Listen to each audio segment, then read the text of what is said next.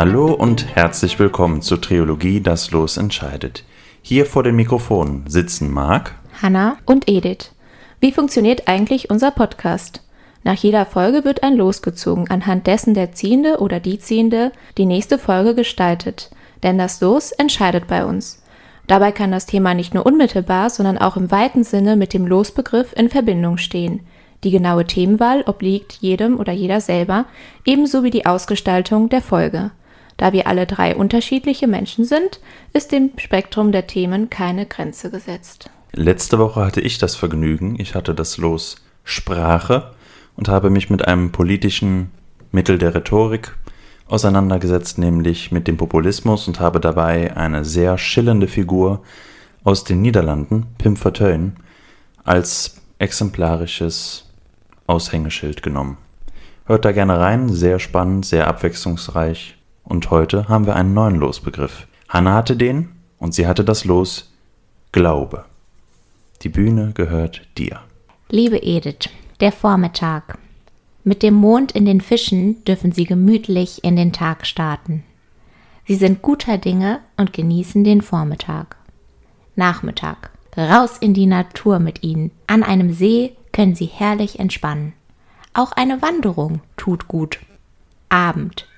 Sie genießen die laue Sommernacht in den Armen Ihres Partners. Genau, Edith. Mark. Vormittag. Der Mond steht in den Fischen. Eine gute Zeit, um Kraft zu tanken, zu meditieren, in die Stille zu gehen. Nachmittag.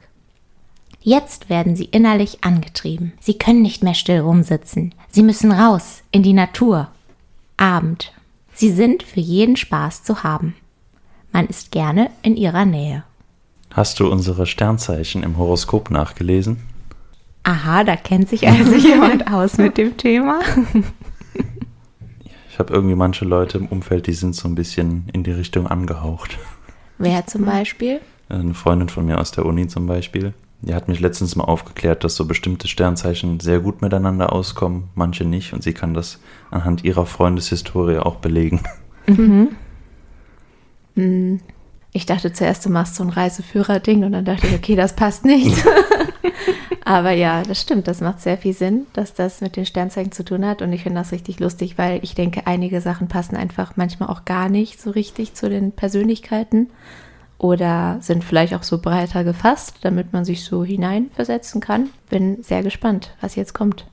Menschen, die speziell am 18. April geboren wurden, werden als barmherzig und sensibel empfunden, mit dem typischen Widder-Pionier-Optimismus. Der herrschende astrologische Planet für diesen speziellen Tag ist Mars, derselbe kosmische Einfluss, der dein Sternzeichen des Widders beherrscht. Wenn Sie diesen Geburtstag haben, gibt es eine spirituelle Seite für Ihre Natur, die sowohl intuitiv als auch sympathisch ist. Sie sind in der Regel rechthaberisch und ziemlich kraftvoll in ihrer Art und Weise mit der Fähigkeit, sich selbst zur Überwindung von Barrieren zu drängen. Ein wenig idealistisch, aber fähig und fleißig. Du bist ein fortschrittlicher Denker. Auch schön, dass hier gemixt wurde zwischen Siezen und Duzen. Mhm. Jetzt sind wir vertraut miteinander. Jetzt können wir ins Duzen wechseln. Mhm. Genau, wir sind schon einen Schritt weiter. Der für die Dinge kämpfen wird, an die du glaubst. Menschen mit einem 18. Geburtstag sind spontan und loyal mit einem humanitären Temperament, das anderen hilft. Ihre fruchtbare Fantasie erzeugt viele großartige Ideen und macht sie künstlerisch mit stilvollen Geschmäckern. Sie haben wahrscheinlich auch einen Hauch von Sentimentalität neben ihrem Selbstvertrauen und schnellen Witz. Sehr cool. Menschen, die speziell am 23. August geboren wurden, werden aufgrund ihres Geburtsdatums von Löwe-Jungfrau-Grenze als introvertiert und extrovertiert betrachtet. Mhm. Der herrschende astrologische Planet für diesen speziellen Tag und die Tierkreisgruppe ist Merkur, der die wahrscheinliche Geschwindigkeit deiner Gedanken und Kommunikation erhöht. Wenn Sie diesen Geburtstag haben, klug und flink mit Ihren Händen, nehmen Sie normalerweise eine rationale und analytische Annäherung an das Leben an. Sie sind oft so konzentriert auf Körper und Geist, dass sie dazu neigen, ihre emotionalen Gefühle als zweite Priorität einzustufen, die sie als gelegentlich distanziert darstellen. Diese etwas selbstsüchtige, ungeduldige Front verbirgt die fürsorglichen, sensiblen, mitfühlenden und geselligen Seiten ihres Temperaments. Personen mit einem 23. August Geburtstag sind sehr aufmerksam mit Fähigkeiten zu visualisieren, eine charmante, aufrichtige Art und raffinierten Geschmack. Unaufdringlich und ehrlich zu dir selbst verstehst du normalerweise und versuchst den Begriff des Gebens und Nehmens zu üben. So, jetzt habe ich mal euch zwei Geburtshoroskope herausgesucht. Die meisten werden wahrscheinlich geahnt haben, dass ich gerade die Geburtshoroskope von Marc und Edith, beziehungsweise von Edith und Marc in der richtigen Reihenfolge vorgelesen habe. Was sagt ihr generell zu dem Thema Horoskope, Astrologie, Seid ihr selber damit vertraut? Glaubt ihr daran? Wir hatten es ja eben schon angeschnitten. Mag, dass du jemanden im Bekanntenkreis, Freundeskreis hast, der sich mehr damit auseinandersetzt. Welche Rolle spielt das Thema in eurem Leben? Spielt es überhaupt eine Rolle? Erzählt mal kurz. Also wir Löwen glauben nicht an Sternzeichen. Und spielt jetzt in meinem Leben keine wirkliche Rolle. Also das ist so eine Esoterik, sowas, was immer wieder lustig sein kann oder zum Schmunzeln bringen kann, aber da habe ich jetzt keinen tiefergehenden Glauben dran, um deinen Losbegriff wieder einzubringen. Ich glaube, als ich jünger war, da fand ich das immer super spannend. Kennt ihr das, wenn ihr so jugendlich wart und dann habt ihr irgendwie so Zeitschriften gehabt, die so für Teenies waren. Und dann fand ich, dann stand das da auch sehr oft drin mit so Horoskopen und wer passt zu wem. Und ich glaube auch sogar, dass berühmte Menschen dann irgendwie so abgebildet wurden. Also dann stehen dann so wie Daten über, keine Ahnung, Justin Bieber oder so ein Beispiel. Der ist so und so groß und der ist auch noch ein Skorpion oder sowas. Was ich sehr ulkig fand. Und damals habe ich dann sowas schon gelesen und habe aber in letzter Zeit mich auch weniger damit beschäftigt tatsächlich. Weiß aber, dass es wieder so eine sehr populäre Zeit hat gerade. Ist ja auch irgendwie lustig, weil wir hatten ja vor ein paar Folgen mit Lorelei und Mythen ja gerade erst darüber gesprochen. Mhm. Und dieser Vorstellung, dass man eigentlich dachte, ja, Religion oder sowas wäre auf dem Rückzug, dann aber nicht. Und zusätzlich zu diesen klassischen Religionen kommen jetzt diese, wie soll man es sagen, Kulte oder esoterischen Mystiken, Astrologie dazu dass da auch wieder Leute einen gewissen Glauben dran hegen, um sich die Welt vielleicht einfach besser erklären zu können. Da hast du auch schon etwas sehr Relevantes für diese Podcast-Folge angesprochen, denn es wird jetzt nicht nur um Horoskope oder Sternzeichen geben. Ich dachte, das wäre ein ganz interessanter Einstieg in das Thema, sondern es wird allgemein rund um den Begriff Glauben, um Religion und Spiritualität gehen und ich werde erstmal so ein bisschen den Status quo in Deutschland darstellen. Generell beziehen sich eigentlich alle meine Daten auf Deutschland oder teilweise auch auf Europa. Und dann werden wir in ein paar sehr interessante Erhebungen reinschauen, wie sich Spiritualität und Religion vielleicht auch unterscheidet, je nach Geschlecht dann werden wir uns auch damit beschäftigen, was du eben gesagt hast, wie es um die Religionszugehörigkeit in Deutschland steht und wie da so der Trend ist. Also erstmal zum Status quo. Du hattest das ja gerade schon angesprochen, dass man ja allgemein verzeichnet, dass es zum Beispiel immer mehr Kirchenaustritte gibt und dass es ja auch gerade auffällig ist. Es ist auch tatsächlich so, dass der Stand vom 27.06.2022, also von einem knappen Monat, tatsächlich ein Novum in Deutschland ist, weil mhm. erstmals die Kirchenmitglieder in Deutschland unter 50 Prozent sind, 49,7. Mhm. Und das ist tatsächlich eine historische Zäsur, weil es zum ersten Mal in der Geschichte der Kirche in Deutschland die Mehrheit der Bevölkerung kein Kirchenmitglied mehr ist. Krass. Aktuell ist es so, dass 65 Prozent der Gesamtbevölkerung in Deutschland immer noch dem Christentum angehören. Genau, sind also Christen bzw. Christinnen und über 6 Prozent dem Islam, 0,7 Prozent Buddhismus und 0,1 Prozent Judentum. Genau, hier unterscheiden sich die Zahlen auch so ein bisschen. Es gibt auch noch eine Statistik vom Eurobarometer 2018. Bei dieser haben 27 Prozent der Deutschen angegeben, dass sie sich als nicht religiös bezeichnen. Das wurde dann unter AgnostikerInnen und AtheistInnen zusammengefasst. Vielleicht ganz kurz, wisst ihr, was der Unterschied zwischen Agnostizismus und Atheismus ist? Also Atheisten, Atheos ohne Gott, bestreiten ja eigentlich die göttliche Existenz direkt und Agnostiker, also Nichtwissende, glauben zwar nicht an Gott, bestreiten aber auch nicht aktiv jetzt die Existenz im Generellen, weil sie es nicht wissen können. Genau, also du hast das eigentlich schon super zusammengefasst. Das Wort Agnostizismus und das für seine Vertreter, die AgnostikerInnen, hat seinen Ursprung im Altgriechischen Gnosis, kann mit Erkenntnis übersetzt werden. Das A-Präfix wird dabei als Verneinung verstanden. Ein Agnostiker ist jemand ohne Erkenntnis darüber, ob Gott, Götter oder eine andere religiöse Instanz bzw. Instanzen existieren oder nicht. AgnostikerInnen und AtheistInnen werden häufig in einen Topf geworfen, aber das Wort Atheistin bedeutet etwas grundlegend anderes. Theos ist ebenfalls altgriechisch und kann mit Gott übersetzt werden. Die Verneinung durch das A-Präfix macht daraus eine Person ohne Gott.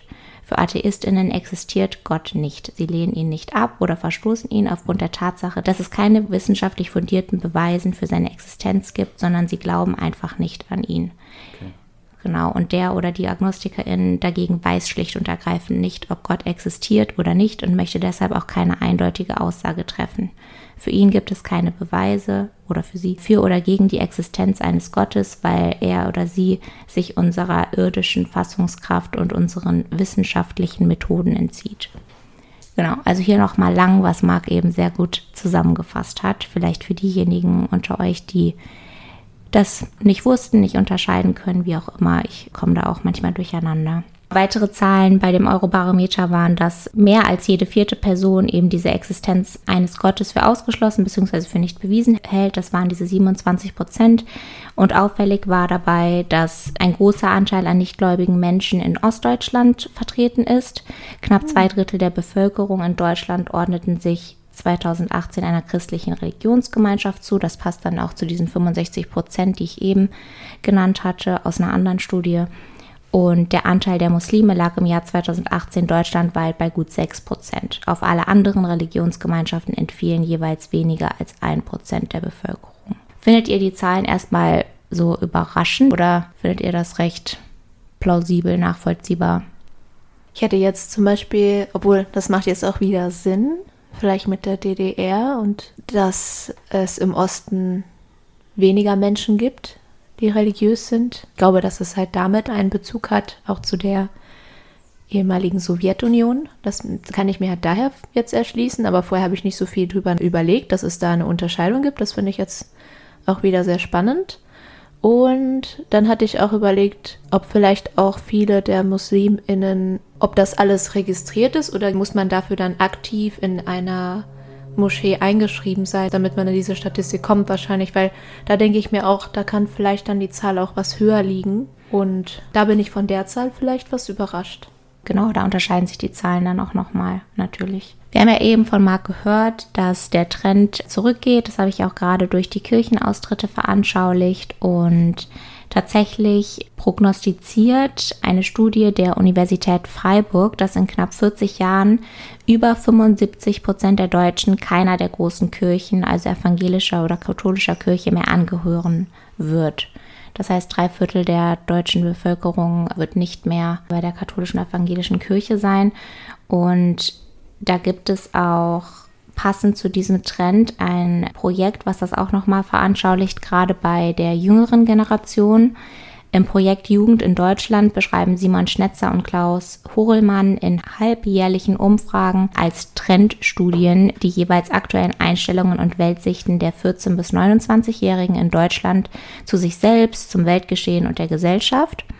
Und ich habe mich jetzt hier natürlich auf die Fragen zum Glauben spezialisiert. Hinsichtlich der Glaubenszugehörigkeiten bestätigen sich die Ergebnisse anderer Studien, die unter den Jüngeren einen höheren Anteil von Konfessionsfreien festgestellt haben. Hinsichtlich der Glaubenszugehörigkeit war die Frage, welchem Glauben fühlst du dich zugehörig? Und da bekunden 56 Prozent einer Glaubensgemeinschaft zuzugehören, 44 Prozent haben keinen Glauben, in Anführungszeichen gegenüber den Christinnen mit einem Anteil von immer noch rund 55 Prozent. Insgesamt sind es bei den 14 bis 29-Jährigen nur noch 43 Prozent. Genau, also auch da sieht man, dass der Trend zurückgeht und dass immer mehr junge Menschen sich als AgnostikerInnen oder auch AtheistInnen bezeichnen, beziehungsweise eben nicht dem typischen Religionsbegriff, wie wir ihn definieren und wie wir ihn verstehen, sich damit nicht mehr identifizieren. Aber es geht ja in dieser Folge um Glaube und was ist für euch Glaube? Was versteht ihr unter Glaube?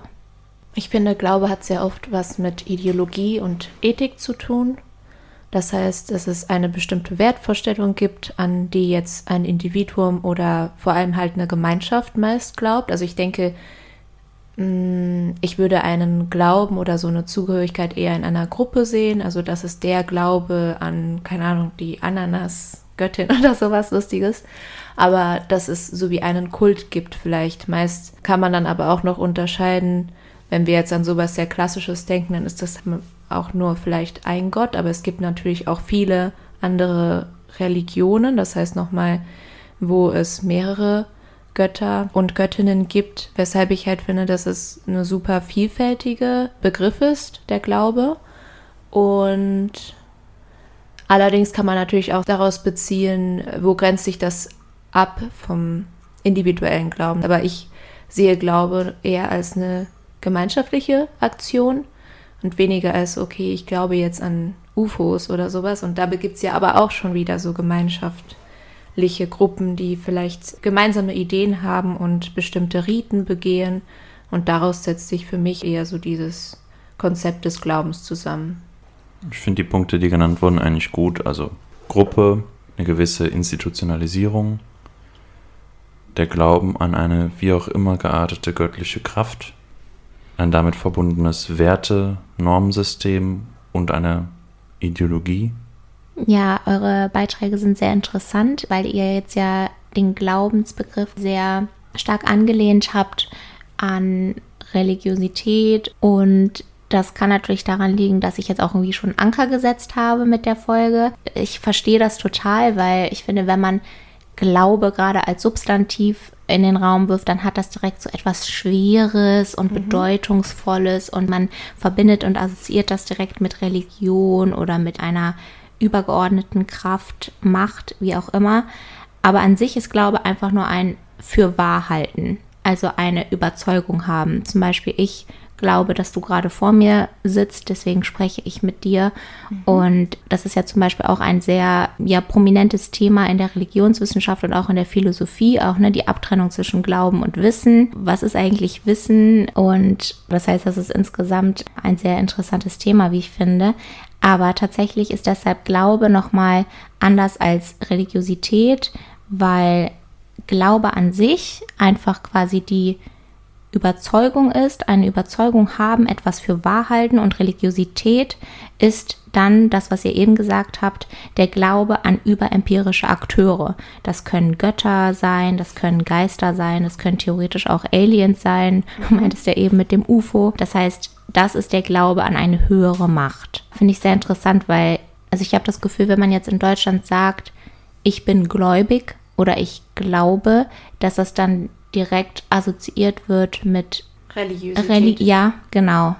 Und ich könnte ja aber auch sagen, irgendwie, ich glaube an Demokratie oder ich glaube an Feminismus oder ich glaube an was auch immer, ja. Mhm. An den FC Köln, ich weiß nicht. Aber es finde ich sehr interessant. Ich weiß nicht, ob ich das gleiche beim englischen Begriff hätte. Also ob ich sagen würde, wenn ich sage wie I believe oder ob das dann diese gleiche Bedeutungsschwere hätte, die es im Deutschen hat.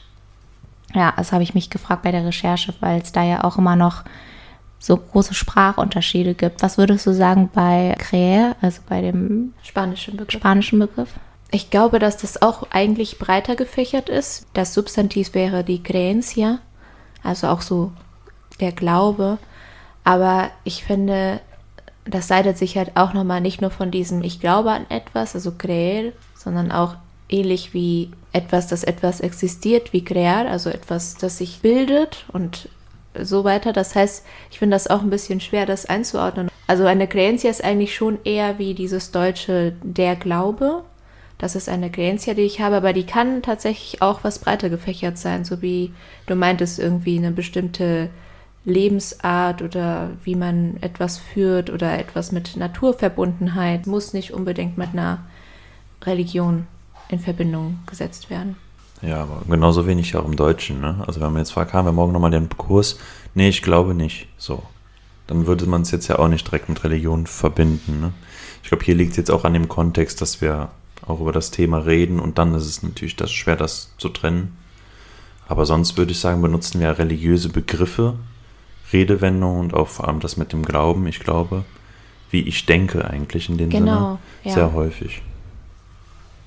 Ja, das ist richtig. Und wie gesagt, ich habe auch das Gefühl, dass es eben nochmal ein Unterschied ist zwischen dem Substantiv und dem Verb. Ja, auf jeden Fall. Ja, um jetzt zurückzukommen zum Thema Sternzeichen, machen wir nochmal einen kleinen Schlenker. Und zwar wurde eine Umfrage durchgeführt in Zusammenarbeit mit Statista von YouGov. Bei der Erhebung wurden 2089 Personen vom 8.10. bis 10.10.2021 mittels standardisierter Online-Interviews befragt und die Ergebnisse sind repräsentativ für die deutsche Bevölkerung ab 18 Jahren. Das steht zumindest auf der Webseite. Genau, und bei dieser Umfrage wurde eben über das Thema Sternzeichen und Horoskope befragt und da hat sich herausgestellt, dass mehr als die Hälfte der Deutschen glaubt, dass es einen Zusammenhang, ob groß oder klein, zwischen den Sternzeichen und der Persönlichkeit von Menschen gibt, und zwar 53 Prozent. 42 Prozent glauben dies nicht. Knapp die Hälfte glaubt es nicht und ein bisschen über die Hälfte glaubt schon daran. Frauen in Deutschland glauben im Allgemeinen häufiger daran als Männer. Jede vierte Frau, ungefähr 24 Prozent, glaubt an einen großen Zusammenhang. Unter Männern tut dies nur jeder zehnte, 11 Prozent. Mehr als die Hälfte der Männer, 55 Prozent, glaubt jedoch, dass das Sternzeichen nichts über die Persönlichkeit eines Menschen aussagen kann. Derselben Meinung sind 30 Prozent der deutschen Frauen. 13 Prozent der Deutschen geben an, regelmäßig Horoskope zu lesen. Unter ihnen lesen 3 Prozent täglich welche, 6 Prozent wöchentlich und 4 Prozent monatlich. Das sind die, die aber eh schon Horoskope lesen, ne? also nur um die Zahlen nochmal richtig einzuordnen, also nicht 4 Prozent der ganzen Stichprobe. In unregelmäßigeren Abständen lesen zwei von fünf Befragten ihr Horoskop, 39 Prozent also. Dies tun Frauen auffällig häufiger als Männer, 49 Prozent versus 29 Prozent der Männer. Dagegen liest fast die Hälfte aller Befragten gar keine Horoskope, 46 Prozent. Vor allem jüngere Deutsche, die regelmäßig Horoskope lesen, glauben eher an das, was in Horoskopen prophezeit wird. Jeweils 61 Prozent der 18- bis 24-Jährigen und der 35- bis 44-Jährigen geben an, dass sie an die Vorhersagen glauben und 56 Prozent der 25- bis 34-Jährigen machen die gleiche Angabe. Unter Befragten ab 55 Jahren sagen dies hingegen nur 30 Prozent. Also bei dieser Erhebung sieht man, dass in Bezug auf jetzt wirklich das Nischenthema Horoskope und Sternzeichen Jüngere setzen sich eher mit dem Thema auseinander als jetzt ältere Menschen in Deutschland, was ja interessant ist, weil bei der anderen Studie, die ich eben gezeigt hatte, hat sich ja herausgestellt, dass immer mehr junge Menschen nicht religiös sind. Und ich weiß nicht, ob ich mit dir auch schon mal darüber gesprochen hatte, Edith, aber mit dir glaube ich auf jeden Fall, Marc, dass ich das Gefühl habe, dass das ganze Thema in Anführungszeichen Ersatzreligion, also nicht die Religion, wie wir sie kennen, sondern das Thema Spiritualität, auch in Anführungszeichen, weil das ist auch sehr schwammig der Begriff, bei jungen Menschen zunimmt. Also dass zwar diese Kirchenzugehörigkeit und die klassischen Religionszugehörigkeiten wie Christentum etc.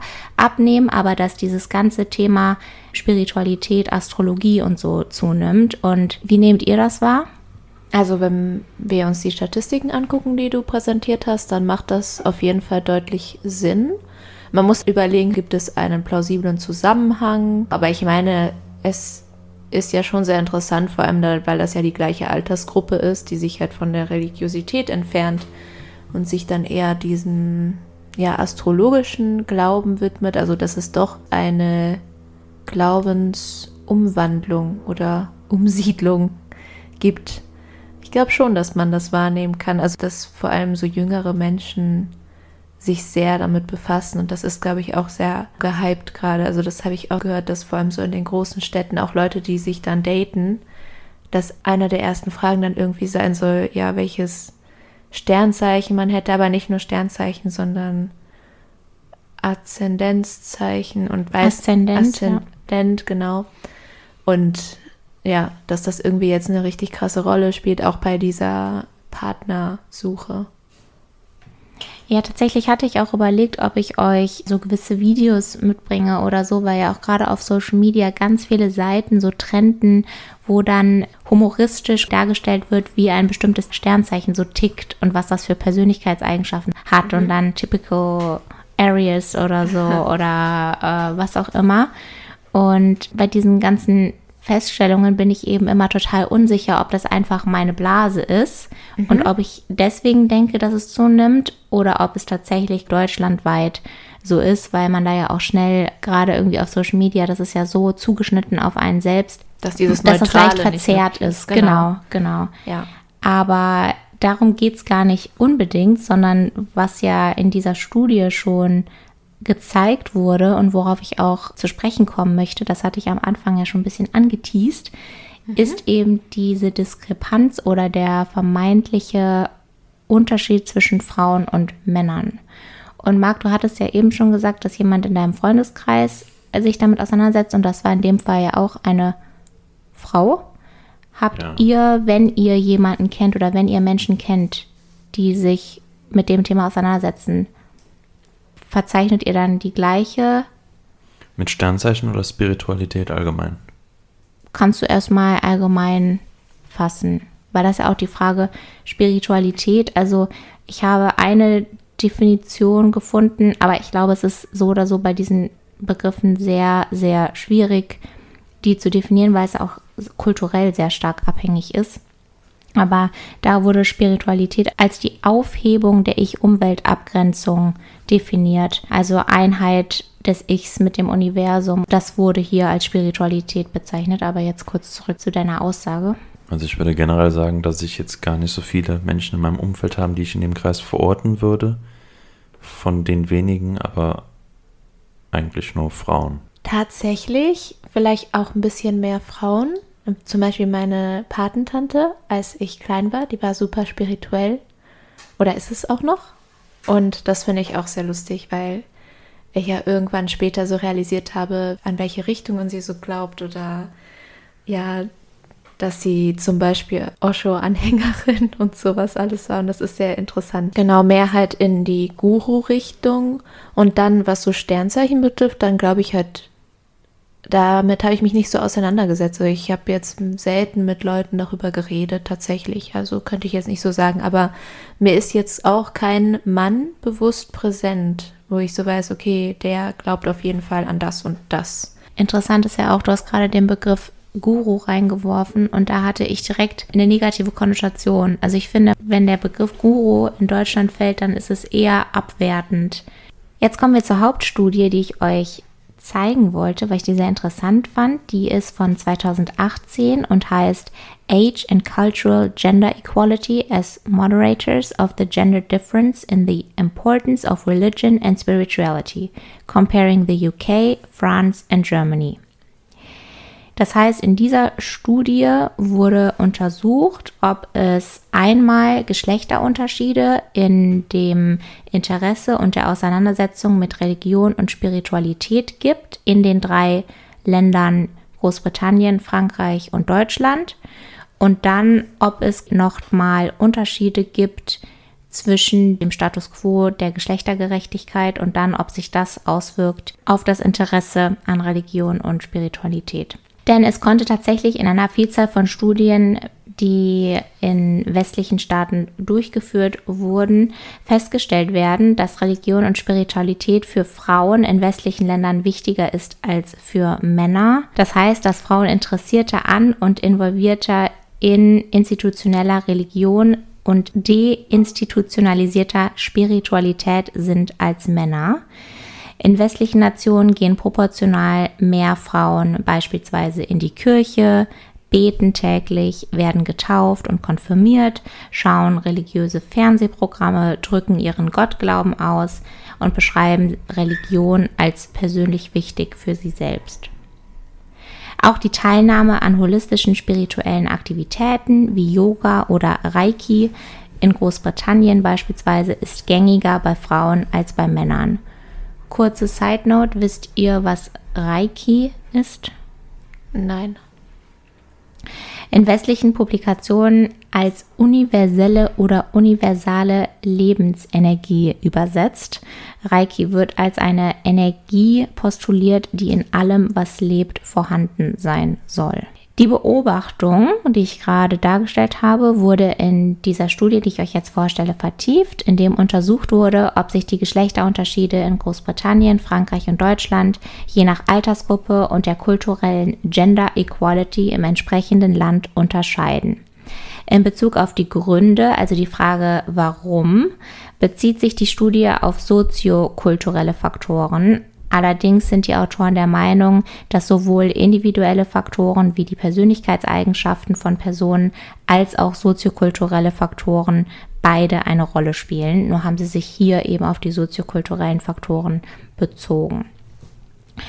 Und da haben sie drei Hypothesen aufgestellt, die untersucht werden sollten. Und zwar Nummer eins, women would show significantly higher IORS, also self-reported importance of religion and spirituality, than men, and that this would hold for all age groups and countries.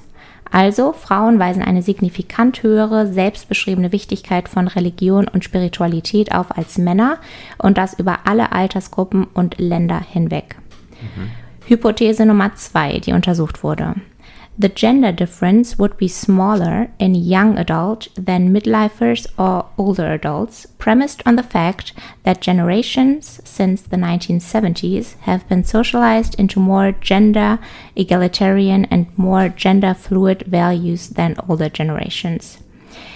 Das heißt, hier war die Hypothese, die Geschlechterunterschiede sind kleiner bei der Gruppe der jungen Erwachsenen als bei den Midlifers oder älteren Erwachsenen mit der Prämisse, dass die Generationen seit den 1970ern in mehr genderegalitären und genderfluiden Werten sozialisiert wurden bzw. werden als die älteren Generationen. Und die dritte und letzte Hypothese ist, the size of the gender difference in IORS also das ist diese Abkürzung für Interesse an Religion und Spiritualität, would be smaller in proportion to a country's ranking for gender equality by the World Economic Forum. Based on this, it was predicted that Germany would show the smallest gender difference, then France, then the United Kingdom. Also Hypothese Nummer drei, die Größe der Geschlechterunterschiede ist kleiner in Proportion zum Ranking des jeweiligen Landes für Gender Equality, also Gleichstellung der Geschlechter, des Weltwirtschaftsforums. Darauf basierend wurde prognostiziert, dass Deutschland die kleinste Differenz aufweisen würde, dann Frankreich und dann Großbritannien. Und die beziehen sich hier auf den Bericht des Weltwirtschaftsforums von 2016. Ganz kurz, Kennt ihr diesen Bericht? Kennt ihr das Weltwirtschaftsforum? Mhm. Geht so. Weil dann würde ich darauf kurz noch eingehen, denn das Weltwirtschaftsforum, World Economic Forum, erstellt seit 2006 jährlich den Global Gender Gap Report, also ein umfangreicher wissenschaftlicher Bericht, der in mittlerweile 153 Ländern den Gender Gap in der Gleichstellung der Geschlechter analysiert. Der Bericht aus 2021, das fand ich noch interessant, deswegen habe ich das hinzugefügt, prognostiziert, dass die Gender Gap sich unter anderem durch die Pandemie um eine Generation erhöht hat, also von 99,5 Jahren auf 135,6 Jahren, bis sie geschlossen wird. Mhm. Das wurde jetzt vor kurzem veröffentlicht, das war auch in den Nachrichten tatsächlich. Ja, Coole Aussichten. Kommen wir jetzt zur Methode und zur Stichprobe. Die Teilnehmenden wurden in drei Altersgruppen unterteilt. Es waren insgesamt 3020 Teilnehmende aus Frankreich, Großbritannien und Deutschland. Die Altersgruppen waren junge Erwachsene, das waren 18 bis 39-Jährige, die Midlifers, das waren 40 bis 59-Jährige und ältere Erwachsene, das waren 60 plus. Alle Teilnehmenden arbeiten im Tech- bzw. Gesundheitswesen. Das heißt, es waren unter anderem Berufe wie PhysikerInnen, ChemikerInnen, andere NaturwissenschaftlerInnen, SozialwissenschaftlerInnen, StatistikerInnen, MathematikerInnen, Ingenieure, Ärzte, Ärztinnen, Pflegekräfte und das wurde tatsächlich extra so ausgewählt, dass sie einer ähnlichen Berufsgruppe zugehören, um die Validität zu stärken, damit eben kulturelle oder altersbedingte Unterschiede, die untersucht wurden, nicht durch sozioökonomische Faktoren so konfundiert werden. Also, ne, dass da keine Verfälschung eben stattfindet. Und so wurde die Vergleichbarkeit der Stichprobe erhöht. Aber wenn die interne Validität gestärkt würde, dann begrenzt es die externe Validität. Das heißt, die Generalisierbarkeit ist hier natürlich eingeschränkt, weil es eine spezifische Berufsgruppe bzw. ein Berufsfeld war. Es handelte sich um eine Online-Umfrage und es wurde die Frage gestellt, how important is religion or spirituality to the way you live your life? Die Antworten wurden mittels einer Vier-Punkte-Likert-Skala kodiert. Das ist ganz witzig, weil die habe ich euch schon mal vorgestellt in einer anderen Folge. Das ist so eine recht typische Skala, die ganz oft in psychologischen bzw. quantitativen Studien genutzt wird, um Erhebungen durchzuführen. Und da konnte man eben Angaben machen von vier, sehr wichtig, drei ziemlich wichtig, zwei nicht sehr wichtig und eins überhaupt nicht wichtig und die Teilnehmenden hatten auch die Option, keine Angabe zu machen. Kommen wir zu den Ergebnissen. Was glaubt ihr denn, was herausgefunden wurde? Also, Hypothese 1. Frauen sind in allen Altersgruppen eher zur Religiosität und Spiritualität veranlagt. Würden wir, glaube ich, ein Häkchen machen? Ja, Hypothese 2. Ja, was war das nochmal? Dass die Geschlechterunterschiede bei der Gruppe der jungen Erwachsenen kleiner, kleiner ist stimmt. als bei den Älteren und bei den Midlifers. Tja. Das glaube ich nicht. Wir hatten das ja gesagt. Ja. Also die alten Religionen fallen so ein bisschen weg. Vielleicht so von der Großelterngeneration zu heute, wie die Chancen sind. Vielleicht schon, aber ich weiß nicht, ob sich das krass ausgewirkt hat im Sinne, dass dann jetzt auch wieder mehr junge Männer irgendwie eine Zugehörigkeit verspüren.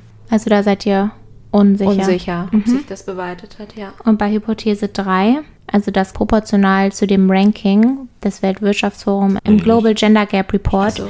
dass sich da proportional zu dem Ranking auch die Unterschiede darstellen würden. Aber kleiner, ne? Also, also wenn die Gap kleiner ist in dem jeweiligen Land, dann wäre auch die Gap bei den Geschlechterunterschieden kleiner. Hm. Ich frage mich, ob das wirklich was damit zu tun hat oder ob das vielleicht durch die Sozialisation kann das schon was damit zu tun haben, wenn das halt so gleichberechtigter in mehreren Sinn ist, dass man dann auch ähn ähnliche Interessensfelder vielleicht füreinander findet. Aber ich finde es immer noch sehr schwer. Ich glaube halt, dass Hypothese 1 auf jeden Fall bestätigt wurde und bei den anderen beiden bin ich mir nicht so sicher. Es kann schon eine bestimmte Relevanz haben, aber ob die sehr groß ist, weiß ich nicht. Dann kommen wir zu den Ergebnissen. Und zwar wurde festgestellt, dass die Geschlechterunterschiede in allen drei Ländern und für jede der drei Altersgruppen signifikant waren. Deutschland wies den kleinsten Unterschied auf, dann Frankreich und dann Großbritannien. Die Geschlechterunterschiede waren in der Gruppe der jungen Erwachsenen kleiner als in den Gruppen der Midlifers und den älteren Erwachsenen. Das heißt, Hypothese 1, das Geschlecht erwies sich als signifikanter Prädiktor für IORS in Großbritannien und Frankreich, aber nicht Deutschland. Also da gab es zwar den Unterschied, aber der war nicht signifikant statistisch gesehen. Mhm. Hypothese 2. Wie angenommen hat sich in jedem Land herausgestellt, dass der kleinste Geschlechterunterschied bei der Altersgruppe der jungen Erwachsenen aufzufinden war also auch bestätigt. In Frankreich und Deutschland war der Geschlechterunterschied in der Gruppe der jungen Erwachsenen allerdings nicht signifikant, aber bei den Midlifers und älteren Erwachsenen schon. Und in Großbritannien wiesen alle Altersgruppen signifikante Geschlechterunterschiede auf. Hypothese 3. Die Ergebnisse stimmen mit der Hypothese überein, dass Deutschland den geringsten Geschlechterunterschied aufweist, in Klammern, der auch nicht signifikant ist, und dann Frankreich und dann Großbritannien und beide weisen signifikante Unterschiede auf. Das heißt, die Hypothesen wurden größtenteils bestätigt, wenn auch nicht immer mit signifikanten Unterschieden, aber dennoch mit Unterschieden. Und das fand ich sehr interessant, weil das ja auch so ein bisschen meine Wahrnehmung von, also bevor ich die Studie kannte, widerspiegelt und auch das, was ihr jetzt so ein bisschen berichtet habt in eurem Umfeld, auch wenn ihr vielleicht generell nicht viele Leute habt, die sich damit auseinandersetzen, aber dass eben der Trend eher dahin geht, dass Frauen sich mehr damit auseinandersetzen als Männer. Und da habe ich noch eine ganz interessante andere Studie gefunden, auf die ich nicht näher eingehen werde, aber die wurde bei Deutschlandfunk Nova aufgezeigt, dass ähm, ein Psychologieteam der Uni Lund in Schweden in einer Online-Befragung festgestellt hat, dass Menschen, die an Astrologie glauben, eher narzisstisch und weniger intelligent sind als der Durchschnitt.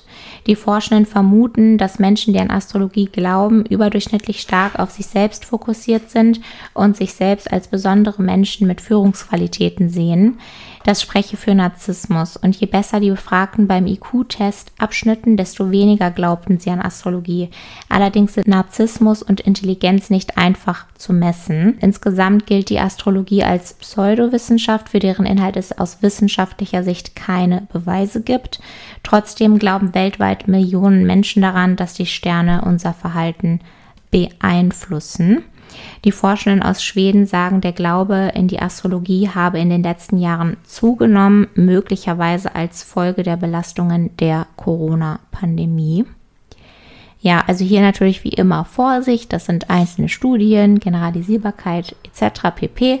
Dennoch fand ich es interessant und jetzt würde mich abschließend interessieren, denn ich bin jetzt mit meinen Studien am Ende, mhm.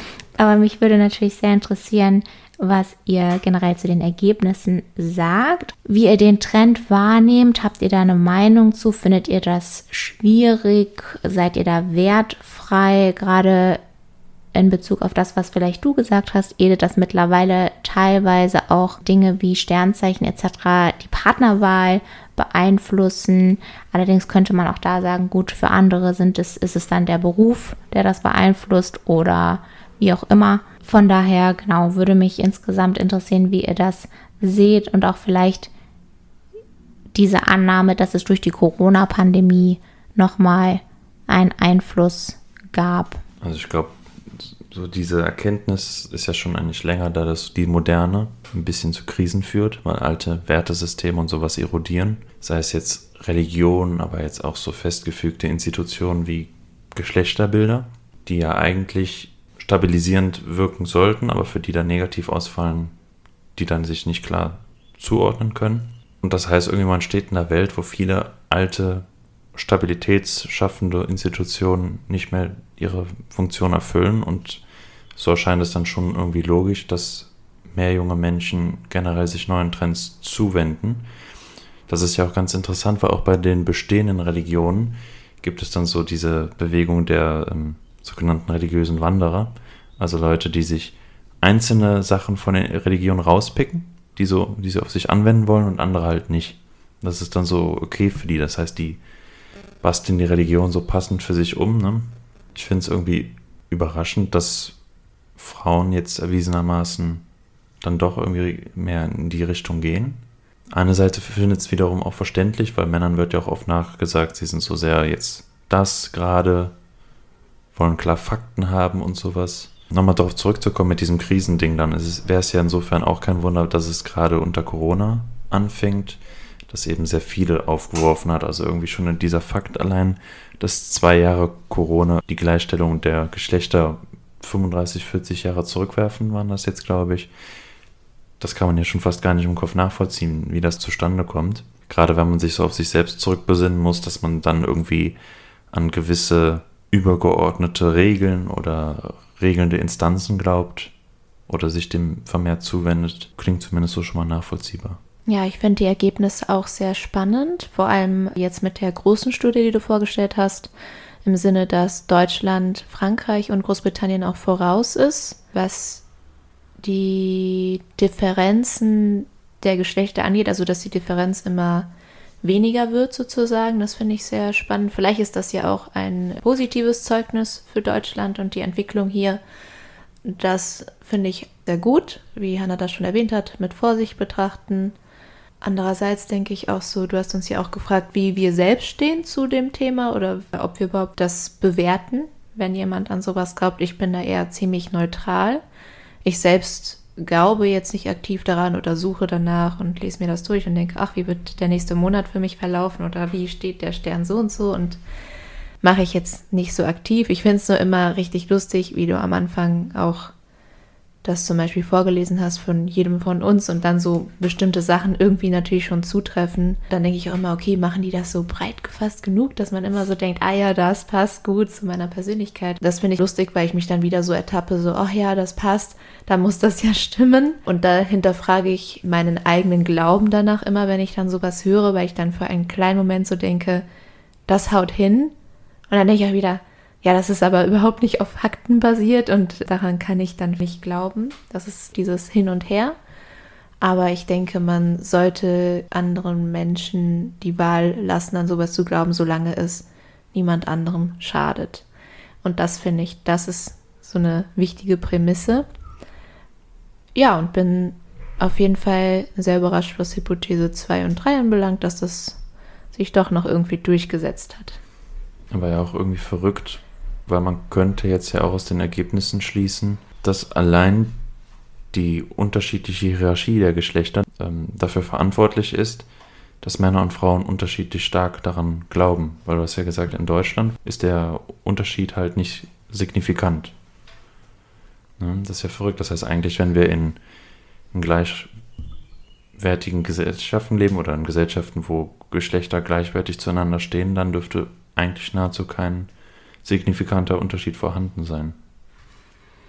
Genau, also das ist auch das, was ich eben gesagt hatte, dass sie sich eben hier auf soziokulturelle Faktoren beziehen. Deswegen ja auch der Bezug auf diesen Report als Variable, die das beeinflussen kann. Also die haben das ja miteinander korrelieren lassen oder miteinander in Bezug gesetzt.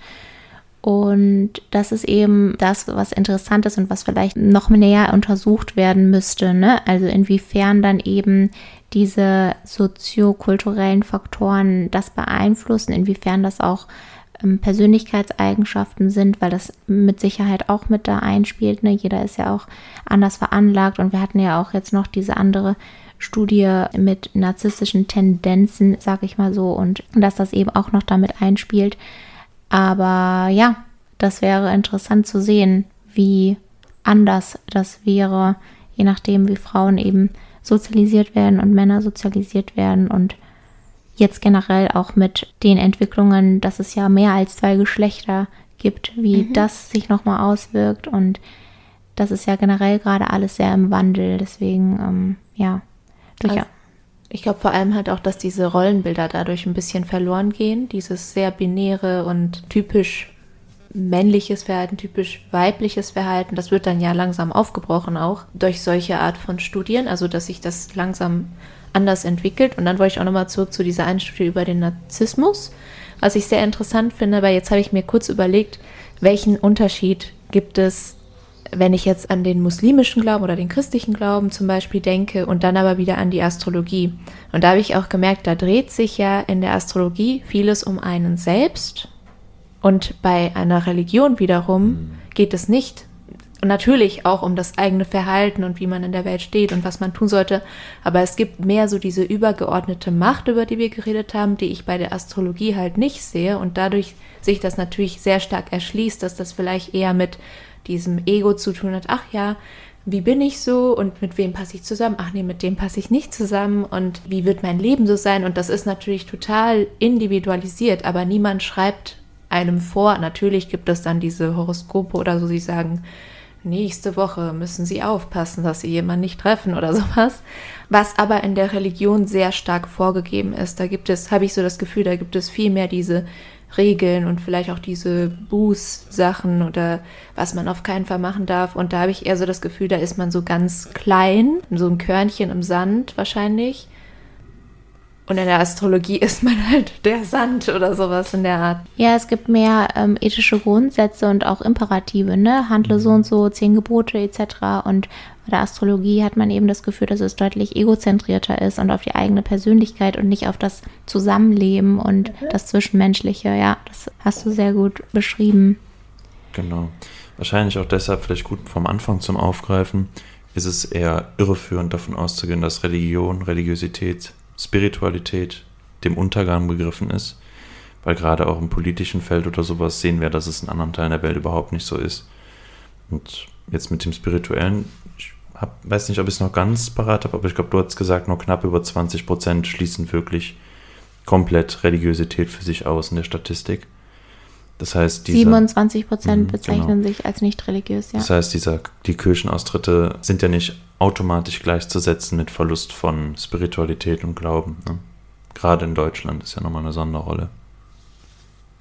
Ja, und auch in Bezug auf die Corona-Pandemie, das wurde ja auch oftmals dann erklärt mit den Verschwörungsglauben, dass solche Dinge dann entstehen, wenn eben Krisen sind und wenn eine große Instabilität herrscht, weil Menschen sich gerne an etwas festhalten möchten und Erklärungen haben möchten und sich an etwas klammern möchten, weil das ja auch Trost spendet. Und ich glaube, das hat auch die Astrologie in Teilen und Spiritualität im Generellen, so wie wir es eben auslegen. Und nur nochmal, um darauf zurückzukommen, dass die Corona-Pandemie da auch mit eingespielt hat.